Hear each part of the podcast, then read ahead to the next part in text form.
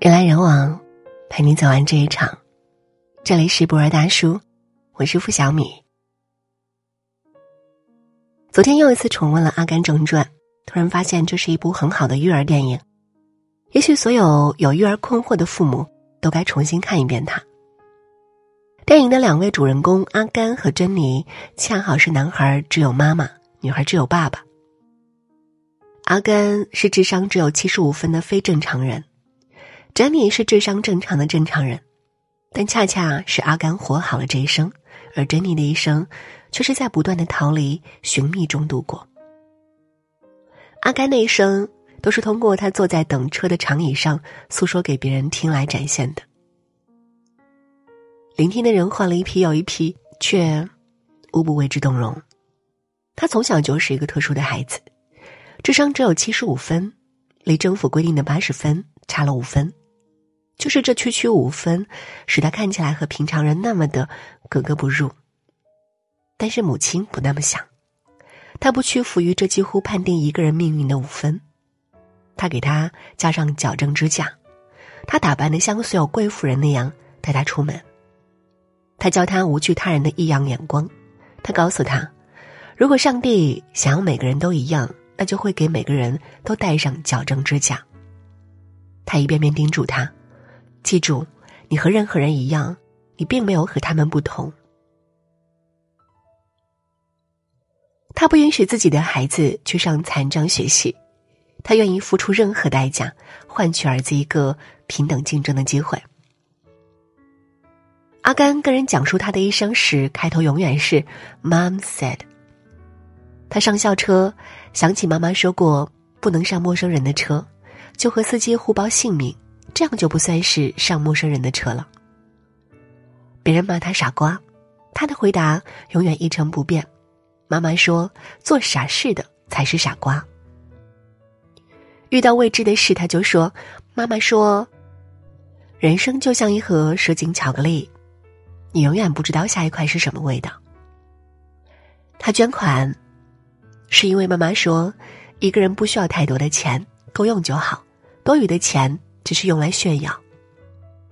他是个简单的人，因此任何事在他心里都很简单。只要掌握妈妈告诉自己的要领就行。妈妈就像他人生征程上的指明灯，指引他要去的方向，指引他以一个傻子的智商，活出了很多正常人都活不出的精彩人生。但在我看来，阿甘妈妈的最伟大之处，是他懂得。对儿子放手。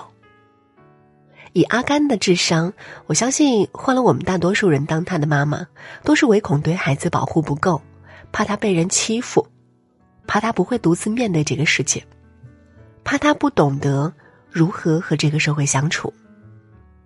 但是，在阿甘被那些熊孩子从小打到大，他的妈妈一次也没有出现过。他一次又一次开始全新的征程时，妈妈。只是在家门口送他，嘱咐他好好活着。他给了他平等面对这个世界的机会。这之后，所有的事情都只能靠他自己努力。他像所有平凡的母亲一样，躲在幕后，为儿子的每一次成功喝彩，为他的每一次突破自我感到欣慰。就像临终时他说的那样：“你的命运要靠你自己去弄明白。”而他所能做的就是，既然命中注定由我来当你的妈妈，我就尽力做好它。他确实做得很好。对一个男孩来说，他最初面对这个世界的时候最需要母亲，但是随着他渐渐长大，此时他最需要母亲做的就是站在原地看他离开。对于母亲来说，这个过程必然是疼痛的。充满不舍的，但是，要想让孩子日后成为翱翔天空的雄鹰，这疼痛是我们必须该承受的。说到这里，不由想起了朱雨辰的妈妈，神童魏永康的妈妈，和我们无数听到的因为缺乏自理能力、社交能力而养出高学历低能儿的妈妈，他们就是不明白这一点，生生把一个个原本可以有无限可能的孩子。养成了最终一无是处的废物，因为我爱你，所以你不能离开我。假如你想离开我，我就用我的爱毁灭你。为什么玫瑰谢了？因为我怀着可气的爱，把玫瑰搂在怀里。我从小在一个堂兄弟姐妹众多的大家庭长大，小的时候很困惑婶婶为什么要对堂弟那么苛刻。我们每个人每周的生活费都是十块钱，但是堂弟的永远是八块，不够的只能他自己想办法。所以，在他很小的时候，就懂得去大食堂以六毛一张的价格买来饭票，每张加两毛钱。就比学生们单独去食堂购买低两毛的价格卖给学生。他学习永远不用催，因为婶婶不会留很多时间给他做作业，他有很多事情要做，扫地、洗碗、照顾妹妹。他学习的时间只能靠自己自觉挤出来。就是当时在我们看起来不可思议的教育，反而使得堂弟成了我们一众兄弟姐妹中最有出息的一个。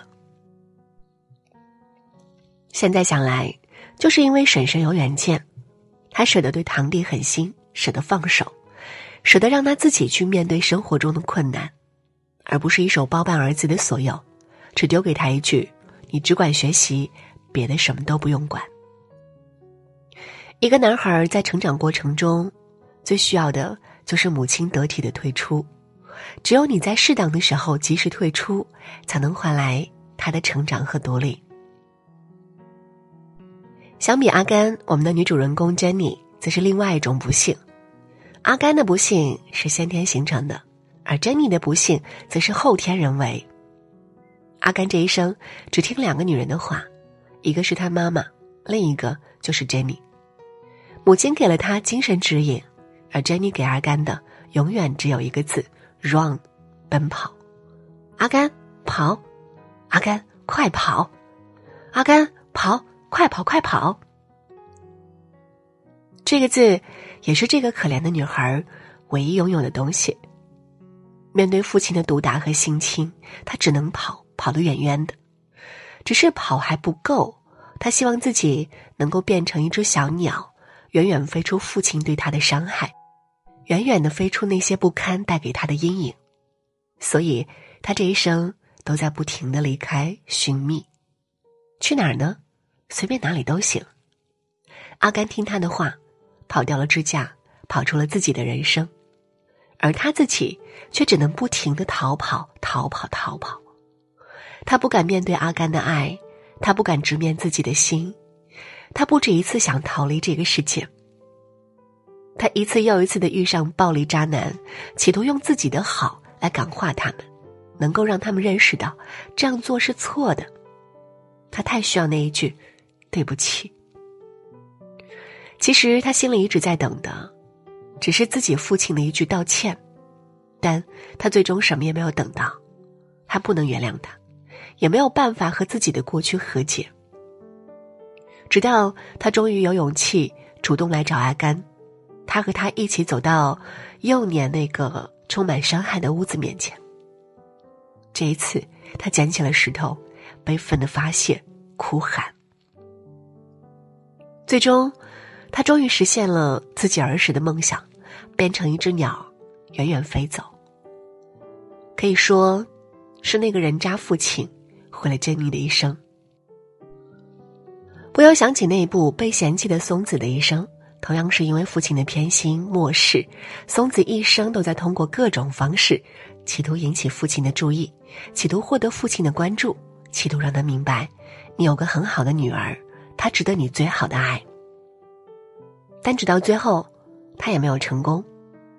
他得不到父亲的爱，这个残酷的事实等于告诉他：你不配得到这世上任何人的爱。女孩最应该获得的就是父亲的爱和关注，她理应在父亲这里得到世界上最好的爱。只有你让她尝到了来自父亲的最强大的爱和保护，她才不会在长大后。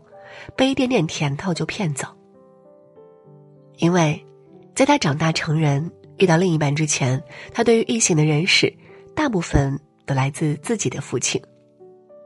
弗洛伊德说：“父亲是女儿形成女性气质的引导者、支持者和认可者。你不给他爱，他就不会从别人身上找。你此生婚姻是否幸福，他是否会遇到渣男，父亲起着百分之八十的决定性作用。”邓超曾说：“希望女儿日后结婚不要和丈夫住在一起。”这话虽然让人哭笑不得，但也不难从侧面看出他对女儿的爱。电影《怦然心动》里，小朱莉爸爸对她的爱和理解，每每令我动容。当朱莉欣赏眼前的风景时，他告诉她要学会从全局看待事物。他终于理解了他的意思，爬到树的最顶端，看到了眼中风景的全貌，他为此欣喜不已。但是那棵树。却要被砍掉了，他不允许。他告诉他，任何美景都没有我女儿的安全重要。最终，树被砍掉，朱莉郁郁寡欢。爸爸看在眼里，把那棵树画下来送给朱莉，并告诉她：“我希望你能永远记得那棵树带给你的快乐。言外之意是，记住那些美好事物带给我们的美好感觉，就足够了。”多么睿智、有远见的父亲！相比起来，电影《素媛》里的父亲对女儿的爱，令人泪目。素媛的父亲一直疏于对女儿的关心，当女儿出事后，他悔恨不已，想尽了各种办法来开导女儿，却一直是偷偷摸摸进行，不敢让女儿知道。他更像是一个赎罪者，用尽所有办法去赎之前对女儿欠缺爱之罪。奉劝天下的父亲，不要等到追悔莫及的时候，才去弥补。父亲男性的阳刚之爱，在关键时刻是指引女孩的启明星，让女孩充满勇气，不畏惧这个世界。父亲的支持和认可，会让女儿充满去拼搏闯荡的勇气，让他无论面对任何困境，都有一种身后有爱、心里有底的无所畏惧。我们常说，家庭是一个整体，家庭里的成员应该各司其职，这样才能共同经营好一个家。对男孩来说，母亲与父亲的爱同样重要。男孩需要母亲在适当的时候及时退出，由父亲来充当领路人的职责，因为父亲不会事无巨细照顾孩子，只会在关键时刻现身，给予孩子方向上的指导与建议。让他们在日后的生活工作中有责任心和担当感，让他们独立、勇敢、坚强、自信。对于女孩来说，她需要妈妈无微不至的爱，和爸爸来自男性充满张力的爱，让女孩充满安全感和勇气。日后无论是在面对择偶、生活、工作的时候，都淡定从容。想起之前看到的一句话，我希望。我的女儿日后遇到另一半，像桃花遇见春雨一样从容优雅，而不是像淘机者遇到降落伞，为了生存慌不择路。